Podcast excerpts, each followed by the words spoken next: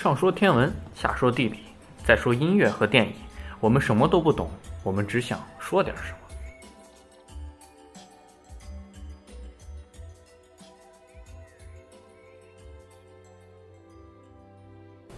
那我们现在来聊聊天文。我们这一期天文的主题也是接着上一期，我们接着跟大家聊聊黑洞。那让十四来给我们讲讲。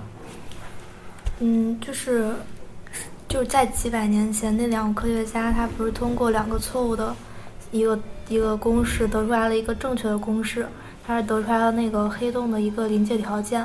，r r 是要小小于二大 Gm，呃除以 c 方，然后这个。之后就是接下来要讲的会用到很多，就是它那个如果 r 等于零的话，然后这就代表这个地方就是一个起点，然后在起点的地方，它时空时空的曲率是发散的，而且它就代表的是一个时间的一个端点，就是一个开始的点。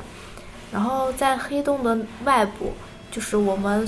就是所待的这个地方，它的时空是一个正常的时空，对于我们来说是一个正常的，但是在黑洞的内部。然后是根据一些公式计算，然后发现它那个空间和时间的那个，它两个这个概念是相互倒倒转了一下。也就是说，就是在那个黑洞的内部，空间所代表的东西其实是就是时间，时间就是在外面所代表的东西是空间。然后，然后现在就是拥有了这些知识，我们来讲一讲。就是之前说到的几种黑洞，它现在具体说一下。第一种就是非常常见的史瓦西黑洞，然后这种黑洞非常常见，但是就是可以就是比较形象的来比较一下它的大小。如果是一个一个山一样大小的一个史瓦西黑洞，大概有五亿吨，它但它的大小只有原子核大小，特别小。然后如果它的质量大概是地球质量的话。然后它的半径只有大概一厘米，然后如果它的质量是太阳质量，它这个半径能稍微大点儿，大概有一点五千米。但但是在那个宇宙尺度上来说，这些都是特别小的。尤其是它那个跟质量跟山差不多的那个五亿吨的，如果是这样一个黑洞的话，它其实是存在不了太久时间的，因为由于那个那个宇宙不是黑洞辐射，它不是会。因为温度比外界高，它会向外辐射热，就是一些能量，所以它这个黑洞会慢慢的蒸发掉，因为它太小了。然后银河系黑中心的那个黑洞，大概质量是地太阳的二百多万倍，然后所以它会直径比较大，大概有七七百八十万千米。嗯，然后那个史瓦西黑洞，它它的那个就是它的形状。大概就像一个一个圆锥，然后它圆锥的那个圆的那个面是它的世界面，然后圆锥的尖就是它的那个起点。嗯，然后再说一下那个呃 R N 黑洞，然后这个黑洞是一个静带电静止的黑洞，然后但是它那个如果它这个这个黑洞是有两个世界面的，所以比较长得比较奇怪。它是先是有一个外世界面，然后再往里有一个内世界面，再往里就是起点。然后如果它这个带电量足够大，大到一个临界值的话，然后它这两个世界面就会合并成一个世界面。然后就会变成史瓦西黑洞。嗯，可能它那个体就是形状三维空间那个形状不太一样，因为史瓦西黑洞它就是一个圆锥。但是它那个 R N 黑洞它不一定是圆锥，然后它那个带电量足够大的时候，就是一个比较极端的一个条件。然后，呃，因为它有两个世界面，所以这个会比较比较就是比较独特了。然后，嗯，它就是内外世界面和内世界面之间，就是被称为单向膜区。单向膜这个上上一期我们也讲过了，它也就是说，这在这个区域内，然后，呃，就是说你进入到黑黑洞中，它在这个区域内，它这个时间是就你会一直就不能再往不能再回头了，你就会一直沿着这个动作。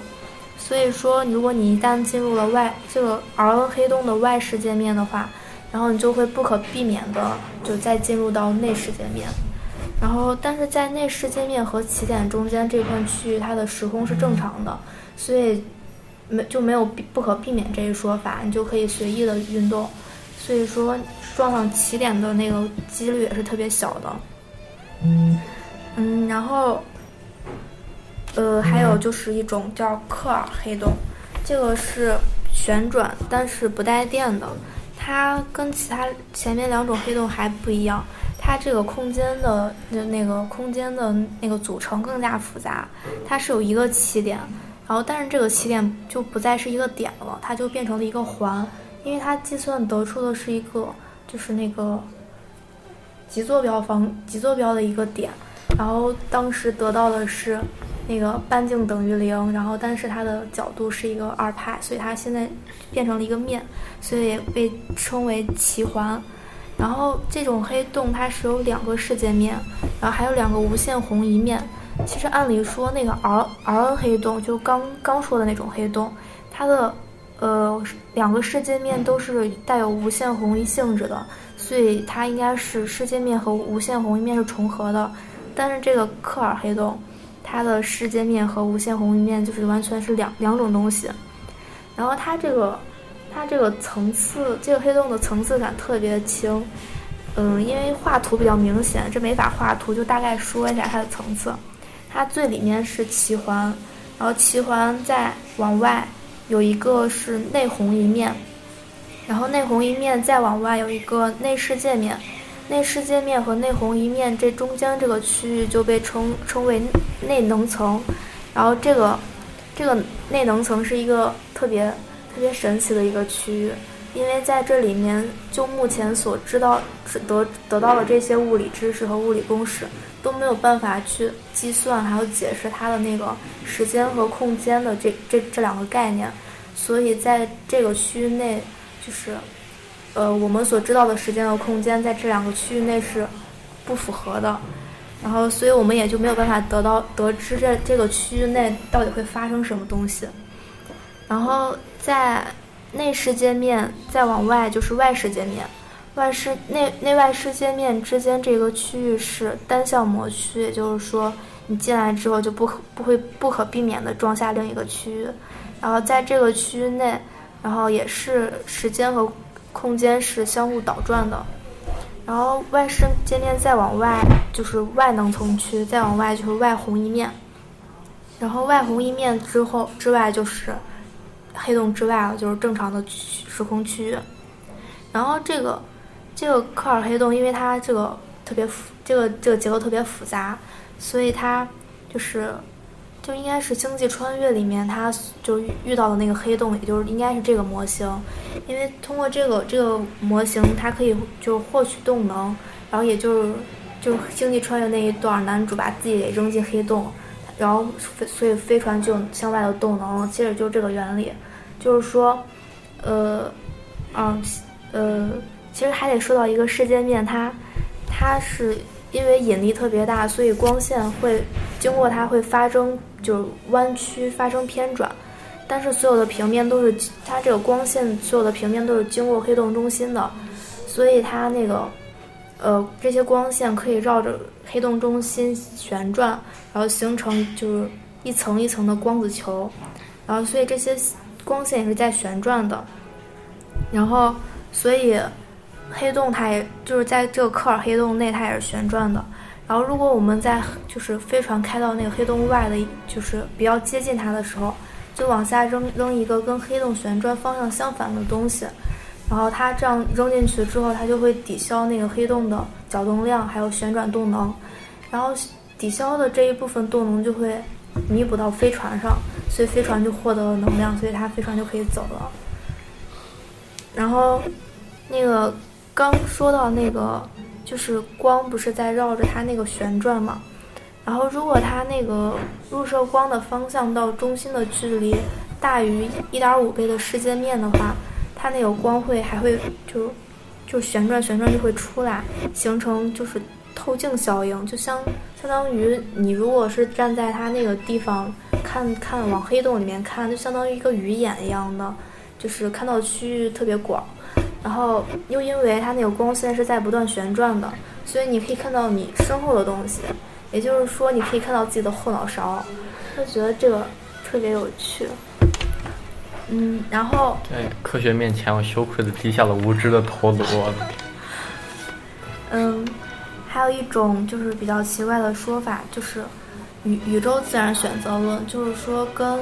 我们达尔文他那个自然选择论是很像的。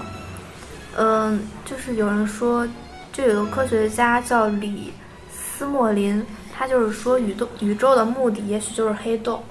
嗯，他有一段话，给大家念一下。来自宇宙自然选择论，即使在最大尺度上，对于没有生命的实体，达尔文式的演化机制也是一样适用的。宇宙是一个能够自我复制的单元，所以它也要面对选择的压力。因此，宇宙所进行的一切行为都会趋向于自我复制这个方向。嗯，然后这个人还说，掉入宇黑洞的物体不会就这么，呃。掉入黑洞的物体不会就撞上起点，然后停止演化，时间也不会就这么终结，宇宙会继续流动。掉进黑洞的任何物体都会有一个未来，而然后那那个区我们就称之为婴儿宇宙。这个也是一个非常有趣的一个想法，就是说我们现在所在这个宇宙有可能被，反正就是有一个宇宙被称之为母宇宙，然后它就像冒出了一个泡儿一样，就是。就像生出来一个小孩儿一样，就有一个跟它连接的一个一个一个黑洞，然后就像那个，就然后那个婴儿宇宙就通过这个黑洞来不断的吸收母宇宙的这个能量，然后但是慢慢的这个黑洞，这个连接的黑洞也会慢慢的就消失就蒸发掉，然后所以这两个宇宙就会就会从此就断开，然后婴儿宇宙就就变成了一个独立的宇宙，就相当于婴儿从母亲的就是。就生出来了之后，慢慢的长大，然后离开了母亲的怀抱的那种感觉。嗯，但是也有些人反对这种说法，就觉得宇宙的目的不是黑洞，然后是哺育生物个体。因为就是就是从我们现在所知道的物理知识，还有观测到的东西，就是所有的这些都都发现，就是恰好能生出来这个，就能衍生出来生物这种东西。这这应该就不是一种巧这。感觉就是不是一种巧合，这就是宇宙的一个一个发展的一个，就相当于一个理论吧，一个支持。但是就觉得这这些都是比较深奥的，感觉有点像哲学方面的了。所以我们已经把天文上升到了演化、生物演化的高度上了。本来感觉物理就是也是一种哲学，就像相对论，而且。是那个牛顿啊，好多物理学家其实研究着研究着都都转向神学方面了。